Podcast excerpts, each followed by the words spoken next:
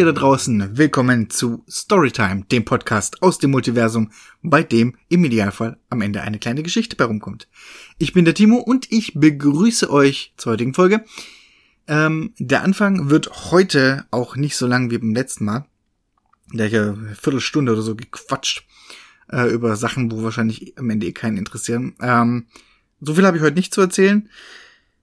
Ähm, wir haben wieder, wie in den letzten Folgen auch, einen Überraschungsgast. Dazu später aber mehr, weil zum jetzigen Zeitpunkt weiß ich selber noch nicht, wer es wird.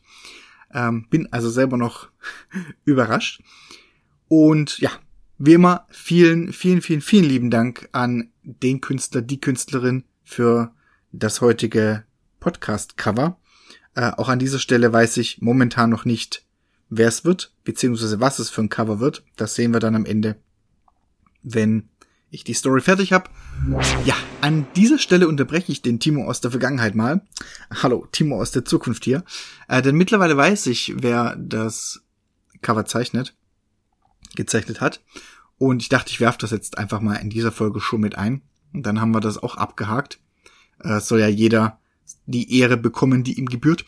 Äh, es war nämlich die Liebe, und ich hoffe, ich spreche den Namen richtig aus, Cheshire Hatter. Ähm, ihr wisst, alle Linkskanäle äh, in den Shownotes verlinkt. Also unbedingt vorbeischauen. Äh, ich kann noch mal kurz erzählen, wie ich auf diese Künstlerin gekommen bin. Ähm, ich bin ja in einem Forum unterwegs, in dem sich viele Künstlerinnen und Künstler tummeln. Und da habe ich einen Thread. Und immer wenn ich eine Geschichte fertig habe und eine Idee fürs Cover, poste ich das da rein und hoffe, dass sich jemand meldet, der damit was anfangen kann und sagt, hey, ich zeichne dir das. Ähm, in dem Fall war es auch so, für diese Folge hatte ich das auch gepostet und es hat sich eine Künstlerin gemeldet, die gesagt hat, sie würde oder sie könnte das sehr gerne machen, allerdings kennt sie jemanden oder kann sie mir jemanden empfehlen, dessen Stil da vielleicht besser dazu passt und hat mich dann an Cheshire Hatter weitergeleitet und was soll ich sagen, ja, der Stil hat mir sehr gut gefallen, kann ich kon konnte ich mir auch gut für die Cover vorstellen, hat ja auch super gepasst, wie man sieht und ich habe sie angeschrieben und sie hat mir das Cover gezeichnet, beziehungsweise noch ein zweites Cover. Aber diese Geschichte dann in einer anderen Folge. Das war's vom Timo aus der Zukunft. Zurück zum Timo aus der Vergangenheit. Und ja, mehr habe ich momentan auch nicht zu erzählen. Das heißt, wir kommen zum Setup die Idee für die heutige Geschichte, und ich bin ganz froh, dass es nicht schon wieder auf dem Traum basiert, habe ich beim Spazierengehen mit meinem Hund bekommen. Da war ich nämlich, hatte Urlaub und war sehr früh unterwegs. Also wirklich früh. Und ich wohne relativ nah am Feld. Und ich war mit meinem Hund am Feld unterwegs. Und da es früh war, ging die Sonne gerade erst auf und schien so leicht schräg sag ich mal, übers, über den Acker, an dem ich entlang gelaufen bin. Und wenn man so geguckt hat, dann hat man gesehen, dass der ganze Acker überzogen war mit so ganz dünnen, ganz feinen Netzen, Spinnweben, Fäden, Spinnennetz, Spinnweben, ähm, die durch den Morgentau in der Sonne geglänzt haben. Und da kam mir die Idee für eventuell eine Geschichte, so was ist, wenn Spinnweben die komplette Welt überziehen und dann Riesenspinnen kommen und wir Menschen flüchten müssen. Oder so. äh, ja, ich dachte, das ist mal eine coole Idee ähm, für eine kleine Geschichte. Und was ich auch noch äh, neu machen möchte oder mal probieren möchte, ist die Geschichte nicht zu erzählen, wie ein Erzähler eine, die Geschichte erzählen würde, sondern die Geschichte, mir eine Geschichte zu überlegen aus der Perspektive einer Person, die das gerade erlebt, also aus der Ich-Perspektive quasi. Ihr werdet es gleich sehen, was ich meine, wenn ich es hinkriege. Mal gucken. Deswegen kommen wir jetzt zur Storytime. Das Ganze hat eigentlich recht harmlos angefangen und deswegen hat es wahrscheinlich auch niemand rechtzeitig bemerkt. Zuerst kamen eben die Spinnweben. Am Anfang sehr, sehr wenige und dann wurden es aber immer mehr. Am Anfang hat man noch versucht, die Spinnweben loszuwerden und ist dann auch mit Flammenwerfern hat die hat's weggebrannt und so, aber irgendwann wurden es so viele, dass bald die ganzen Städte, die Häuser, das alles bedeckt war mit diesen klebrigen, widerlichen Zeugs, Gedöns. Und dann, ihr könnt's euch vielleicht denken, kamen die Spinnen. Und nicht nur die kleinen Spinnen, also die auch, aber das war nur der Anfang. Die wurden mit der Zeit immer und immer größer. Spinnen so groß wie Hunde, menschengroße Spinnen oder noch größer. Habe ich zumindest gehört. Zum Glück ist mir so ein Riesending noch nicht begegnet, aber ich bin auch nicht wirklich scharf drauf. Und ja, was soll ich sagen? Sie haben uns überrannt. Die Menschheit musste flüchten. Die meisten sind in den Untergrund und haben sich dort versteckt. Manche verbarrikadieren sich auch in Häusern. Man kann auf jeden Fall nicht mehr gefahrlos nach draußen. Teilweise sind die Netze, die die Städte umspannen, unterarmdick. Deswegen bin ich auch allein unterwegs. Frankie mein Name. Ich bin eher so der einsame Wolf. Man hat zwei Möglichkeiten. Entweder man ist allein unterwegs oder man sucht sich eine Gruppe, mit der man loszieht. Beides hat Vor- und Nachteile. Alleine ist man schneller, wendiger, weniger auffällig. Allerdings, wenn man mal in so einem Netz hängen bleibt und im schlimmsten Fall ist es eben eins dieser unterarmdicken Spinnnetze, dann ist man eigentlich schon so gut wie tot. Und wenn man dann noch einer Spinne begegnet, und damit meine ich jetzt nicht eine kleine, sondern so Hundsgröße aufwärts, hat man alleine da meistens auch eher schlechte Karten. Vorteil von der Gruppe ist, wenn man hängen bleibt oder einer Spinne begegnet, kann man sich besser wehren.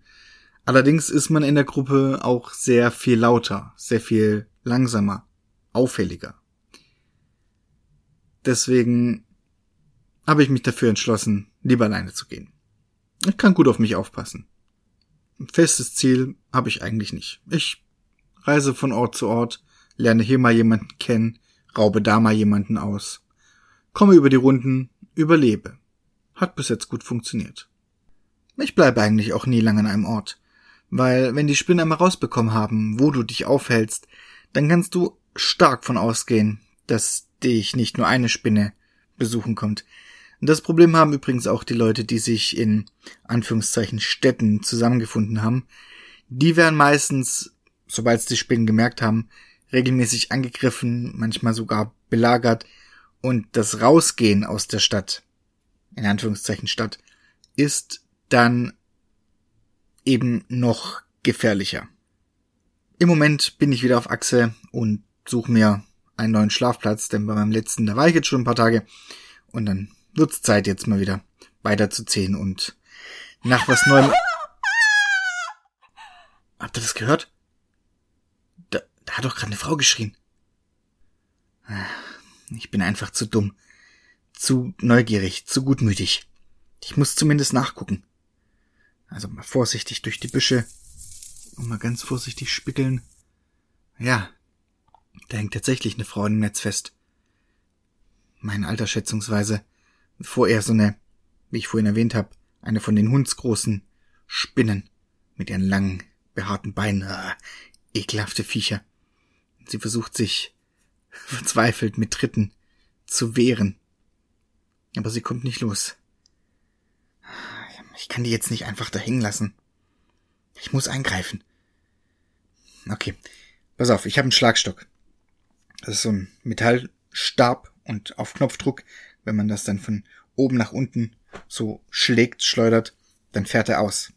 Und der Gag ist, ich habe an der Spitze mehrere Klingen, also am Ende mehrere Klingen, so ein Spit äh, Pfeilform angebracht. So als Distanzwaffe. Die fahre ich jetzt aus. Und Angriff. Mehrfach muss ich den Spinnbein, die nach mir schlagen, ausweichen, kann aber im Gegenzug mit meiner Distanzwaffe sehr viele Treffer landen und eben nach mehreren Treffern bleibt dann die Spinne zum Glück ähm, regungslos auf dem Boden liegen äh, und in einer Lache aus, aus grünlichem Blut Die Spinnen bluten nicht wie wir, sondern die bluten grün. Jetzt hoffe ich bloß, dass nicht noch mehr von den Spinnen in der Nähe sind. Aber man weiß es nie. Ich ziehe mein Messer und schneide die Frau los. Ich sage ihr, dass es wahrscheinlich besser ist, wenn sie sich eine Gruppe sucht und nicht alleine unterwegs ist. Und sie fängt an zu weinen. Sie erzählt mir, dass sie tatsächlich mit einer Gruppe unterwegs war. Drei ihrer vermeintlich besten Freunde und ihrem festen Freund. Aber sobald sie in dem Spinnennetz festgeklebt war, wurde sie im Stich gelassen und alles abgehauen. So viel zum Thema beste Freunde. Sie erzählt mir weiterhin, dass sie auf dem Weg nach Skytopia waren. Das ist wohl eine Ansammlung, eine relativ große Ansammlung an Menschen, die sich in Wolkenkratzern verschanzt haben, mehrere nebeneinander stehende Wolkenkratzer. Der Clou dabei ist wohl, dass die Spinnnetze nur etwa bis zur Hälfte gehen, das heißt, die oberen Hälften der Wolkenkratzer sind wohl relativ sicher, weil die Spinnen da nicht hochkommen. Das ist meiner Meinung nach kompletter Blödsinn, denn wenn die Spinnen da hoch wollen, dann kommen die auch da hoch. Naja, ich wünsche ihr auf jeden Fall auf ihrem weiteren Weg viel Glück und bin mich gerade im Umdrehen und am Weitergehen, als sie mich aufhält und mir sagt, dass ich sie ja nicht alleine lassen kann, weil sie ist ja unbewaffnet und so und das kann ich ja nicht machen. Ich erwidere dann, dass ihr ja ihre Gruppe auch nicht viel gebracht hat, aber als ich sehe, wie ihr wieder Tränen in die Augen steigen, da kann ich leider nicht anders und frage sie, ob sie denn wüsste, in welche Richtung Skytopia läge. Ich kann sie ein Stück begleiten, wenn sie sich dann besser fühlt. Aber zu meinen Bedingungen. Oberste Priorität hat leise sein. Nicht reden, keine Geräusche. Und um Himmels Willen muss sie, soll sie aufpassen, dass sie nicht wieder in einem dieser Spinnnetze hängen bleibt. Dann drücke ich ihr noch mein Messer in die Hand. Dann drücke ich ihr noch mein Messer in die Hand und wir laufen in die von ihr gewiesene Richtung.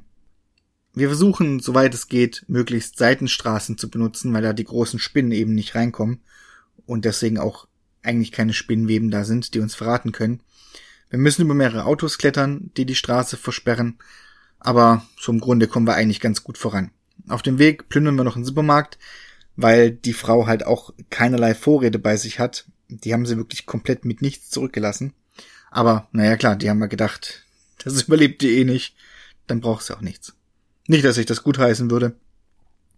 Aber ja, hat keine Vorräte, deswegen brauchen wir für ihr auch ein bisschen. Wir finden zwar nicht viel, das meiste wurde schon geplündert, geplündert, aber es reicht. Und dann, als die Sonne untergeht, brauchen wir natürlich auch einen Platz für die Nacht. Die Häuser um uns rum sind entweder zerstört oder komplett mit Spinnweben eingewoben. Da bringen mich keine zehn Pferde rein, das könnt ihr glatt vergessen. Ähm, ich habe mir ein Auto ausgesucht, einen kleinen Kombi. Kenne mich mit Autos nicht so aus, ich glaube, es ist ein Kombi. Ähm, die Frau guckt mich zwar ein bisschen skeptisch an und meint, ja, da soll man drin schlafen. So, ja, wenn sie will, kann sie in einem der Häuser schlafen. Ich mach's nicht. Ich hol aus meinem Rucksack eine große dunkle Decke, werf die übers Auto, damit man nicht eben durch die Scheiben ins Innere gucken kann. Und die Dame klettert widerwillig dann mit mir ins Auto. Ich auf dem Vordersitz, sie auf dem Rücksitz und ich erkläre ihr, dass keiner reingucken kann. Die Spinnen interessieren sich nicht für uns, wenn sie uns nicht sehen. Sie soll einfach unten bleiben, die Klappe halten und schlafen. Und soweit geht auch eigentlich alles gut. Die Nacht ist zwar unbequem, aber zweckmäßig.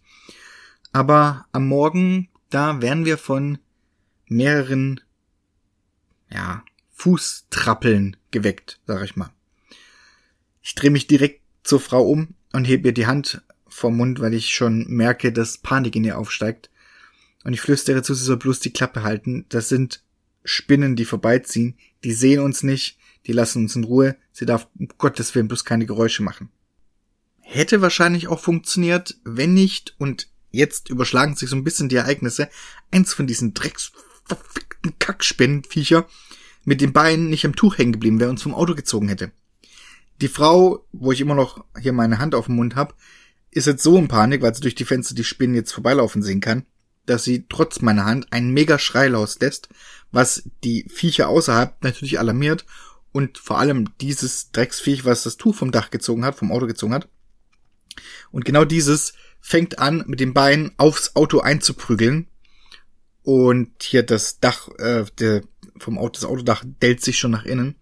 Und ich gerade jetzt auch ein bisschen in Panik und überlege mir oder versuche blitzschnell mir was zu überlegen, was man machen kann. Das Einzige, was mir einfällt, ist Auto starten, losfahren. Auch prinzipiell keine schlechte Idee, aber ihr müsst wissen, die meisten Autos stehen schon eine Weile und springen entweder nur sehr schwer an, beziehungsweise wahrscheinlich eher gar nicht, weil die meisten kein Benzin mehr haben, weil das Benzin geplündert wurde, weil es für andere Dinge benutzt wird. Das heißt, die Chancen, dass das Auto anspringt, ist relativ gering. Aber in dem Moment meine einzige Idee, ne? Das einzige, was mir einfällt. Ich greife zum Schlüssel, steckt natürlich keiner. Noch mehr Panik. Äh, wie wild suche ich im Auto umher und hinter dem ähm, Sonnenschutzvisier Kläppchen, klischeemäßig, ich weiß, aber da war der Schlüssel nun mal. Finde ich den, der fällt mir entgegen. Ich stecke ihn rein, starte, Auto springt auch sofort an. In dem Moment äh, bricht ein Spinnbein durch die Fenster, äh, die Windschutzscheibe nach innen, also schlägt dann ein, ein faustgroßes Loch und ich drück bloß noch aufs Gas. Mit Highspeed rasen wir durch die Innenstadt, durchbrechen äh, ein paar äh, Spinnennetze und können aber zum Glück die Spinnen recht schnell hinter uns lassen. Die kommen zum Glück nicht hinterher. Und wir sind auch relativ schnell aus der Stadt draußen und fahren so äh, über Landstraßen. Da sind keine größeren Spinnennetze, weil meistens nicht viel da ist, wo die Spinnen ihre Netze ähm, befestigen können. Der Boden allerdings ist trotzdem voll, so wie es auch angefangen hat, mit überzogen mit feinen Spinnenfäden. Und ich vermute, beziehungsweise ich könnte wetten, dass die Spinnen darüber auch wissen, dass sich da Leute bewegen und aufhalten. Die Leute denken nämlich immer, außerhalb der Städte wäre es nicht ganz so gefährlich, weil da eben weniger Spinnennetze sind, große. Aber über diese kleinen, feinen Fäden bin ich mir fast sicher, können die auch kommunizieren und wissen genau, dass außerhalb der Stadt äh, Leute sind. Also es ist meiner Meinung nach außerhalb der Stadt genauso fucking gefährlich. Egal. Wir fahren noch eine ganze Weile, bis dann plötzlich das Auto stottert, langsamer wird, stehen bleibt. Ich guck auf die Tankanzeige, die zeigt an halb voll. Offensichtlich leider stimmt die nicht, beziehungsweise ist kaputt. Das Auto fährt nämlich nicht weiter. Also gehe ich von aus, es hat kein Benzin mehr. Wir müssen also zu Fuß weiter.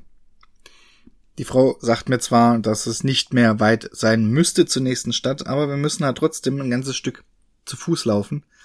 Aber das schaffen wir tatsächlich relativ, ähm, und was heißt relativ, schaffen wir unbeschadet und die nächste Stadt taucht auf und im Hintergrund sieht man tatsächlich schon drei riesige Wolkenkratzer, die so wie in einem Kreis, sag ich mal, angeordnet sind. Immer ein paar, ja, ich will jetzt nicht sagen Meter, aber es ist halt immer, immer ein bisschen Abstand zwischen den, den Gebäuden. Äh, so ziemlich mittig in der, in der Stadt. Und genau da halten wir drauf zu. Ganz vorsichtig schleichen wir wieder möglichst durch, durch äh, Seitengassen über Autos. Und mir hat sich auf dem Weg allerdings schon die Frage gestellt, wie wir da reinkommen. Denn die meisten Gebäude sind ja eingesponnen von den Netzen der Spinnen. Ähm, und auch Skytopia soll ja, also die Wolkenkratzer sollen ja bis zur Hälfte eingesponnen sein. Die Frage erledigt sich aber relativ schnell wieder, als wir äh, vor dem mehr oder weniger Eingang einer dieser Wolkenkratzer stehen und einen Gullideckel erblicken, auf dem geschrieben steht Skytopia, Eingang hier. Und da weder ich noch die Frau groß Lust haben, hier weiter draußen rumzulaufen, mich wundert sowieso schon, dass wir keine Spinnen mehr gesehen oder gehört haben. Es ist ein bisschen verdächtig. Ähm, haben wir einfach beschlossen, jetzt in die Kanalisation zu gehen. Und jetzt denkt ihr euch vielleicht so, boah, Kanalisation eklig. Nee, gar nicht. Seitdem die Klärwerke und die Klospülungen auch wahrscheinlich, äh, die meisten zumindest nicht mehr benutzt werden, sind auch hier die meisten ähm, Rohre und Kanäle ausgetrocknet. So auch hier. Und wir können uns relativ trocken, was heißt relativ, wir können uns trocken, relativ geruchsfrei äh, durch die Kanäle bewegen und folgen weiterhin den Hinweisen, bis wir irgendwann vor einer Metalltür stehen. Da drauf steht geschrieben, Willkommen in Skytopia. Und diese Tür öffnen wir und sehen überrascht auf der anderen Seite einen Mann stehen. Groß im Anzug, eigentlich relativ unauffällig, trotzdem suspekt, weil er steht halt hinter einer Tür in der Kanalisation. Was mich aber mehr stört, sind die vier Männer, die hinter ihm stehen, die ihre Waffen im Anschlag haben. Das ist dann doch ein bisschen sehr suspekt. Er, er stellt sich als Mr. Big vor. Das ist mir auch direkt wieder suspekt und unsympathisch, weil, come on, wer nennt sich schon selber Mr. Big? Ähm, aber okay. Und er erzählt uns, dass er sowas wie der Bürgermeister, sag ich mal, von Skytopia ist. Und die Speer, die sonst eigentlich mehr nach Spinnen Ausschau halten, haben uns entdeckt und deswegen hat er sich direkt auf den Weg nach unten gemacht, um uns zu begrüßen. Was er hiermit auch tut. Und er lädt uns ein auf eine kleine Rundfahrt. Er entschuldigt sich für die äh, Herren mit den Waffen, aber weiß ja keiner, ob uns nicht vielleicht doch irgendeine Spinnenmeute gefolgt ist. Und ja, er lädt uns ein auf eine Rundtour. Rund, Rundtour nennt man das so? Ich, ich, ich nenne es einfach mal Rundtour. Und führt uns zu einem Aufzug. Und ja, die haben einen funktionierenden Aufzug. Er sagt zwar, wir könnten auch die Treppen nehmen, aber das wäre dann doch ein bisschen zu anstrengend. Ähm, bis zur Hälfte der Hochhäuser, wie auch die Dame mir schon äh, erzählt hat, sind eingesponnen. Die werden sowieso eigentlich nicht genutzt, weil zu gefährlich. Wegen offensichtlich. Ähm, aber alles oberhalb wird genutzt. Die gehen relativ selten eigentlich runter. Die haben es geschafft, momentan so weit alles selber zu organisieren und anzubauen. Ähm, deswegen wird der Aufzug auch relativ selten genutzt. Meistens in so einem Fall wie eben jetzt. Und wir fahren hoch. 20-stöckiges Gebäude bis in den zehnten Stock. Wobei der zehnte Stock erklärt er uns, das ist so die, die Speerzentrale. Da sitzen die Leute bewaffnet am Fenster und halten eben Ausschau, um gewappnet zu sein, falls dann doch mal Spinnen kommen. Ähm, aber alles quasi ab dem elften Stock ist Wohnfläche, Nutzfläche. Auf vielen Stockwerken sind eben die ganzen Leute, die sich da einquartiert haben.